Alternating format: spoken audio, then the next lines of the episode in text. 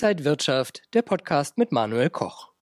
Unser Thema heute 10 Fragen an einen Trader und das bespreche ich mit Max Winke vom Broker XTB. Herzlich willkommen hier an der Frankfurter Börse. Dankeschön. Ja, dann starten wir gleich mal mit der allerersten Frage. Was ist denn überhaupt eine klare Strategie?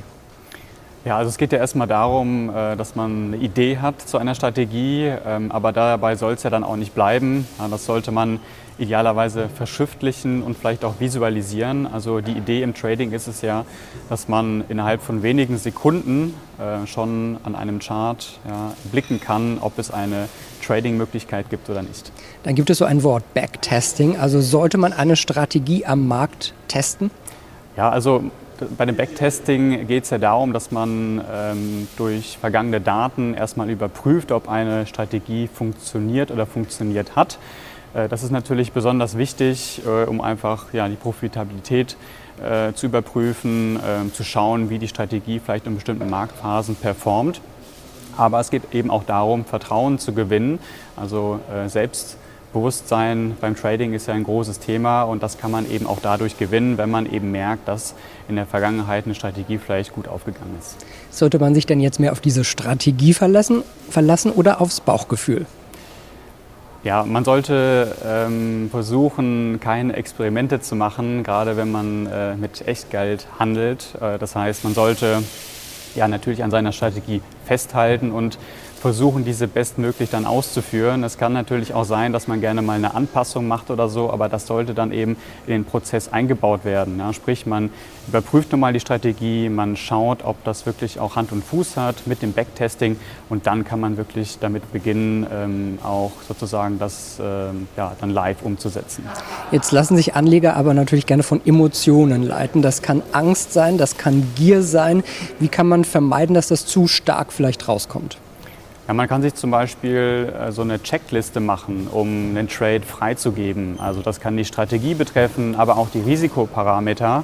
Also man muss ja erstmal bestimmen, wie ist die Trendrichtung, äh, in welcher Trendphase befinden wir uns und äh, gibt es konkrete Signale. Und wenn wir ein Signal bekommen, dann muss man natürlich auch das Risiko bestimmen.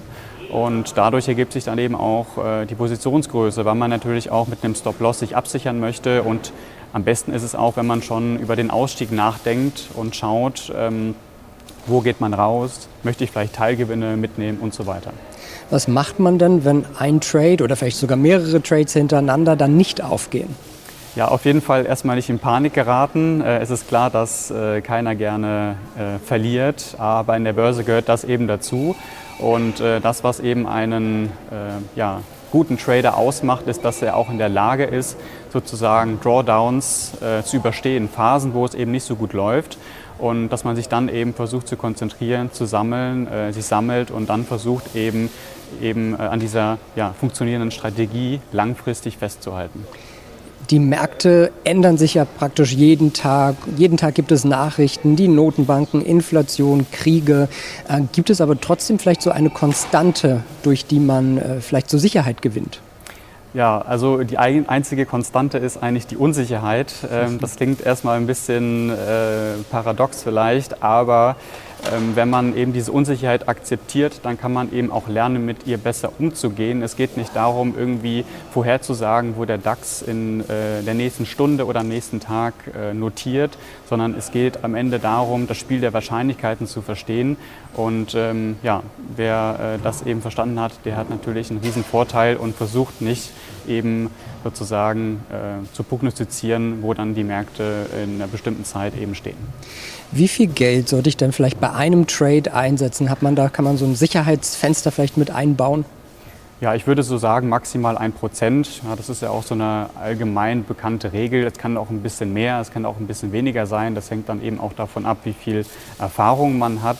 Ob man vielleicht auch gerade erst mit der neuen Strategie begonnen hat, dann kann man natürlich das Risiko etwas runterfahren. Aber die Idee ist ja am Ende, dass man versucht, sich ja auch abzusichern. Also Dadurch, dass man eben nicht weiß, in welcher Reihenfolge die Trades aufgehen, muss man natürlich irgendwie ähm, sich ein bisschen äh, Sicherheit schaffen. Also es kann ja sein, dass man mal gewinnt, mal verliert, dann gewinnt man drei Trades hintereinander, dann verliert man mal wieder zwei. Und um da Sicherheit zu schaffen, äh, versucht man eben mit Risikomanagement äh, das Ganze bestmöglich abzufedern. Woran lässt sich denn der Erfolg eines Traders messen? Da würde ich sagen, da gibt es eigentlich so zwei Hauptfaktoren. Also es ist das Chance-Risiko-Verhältnis einmal und dann die Trefferquote.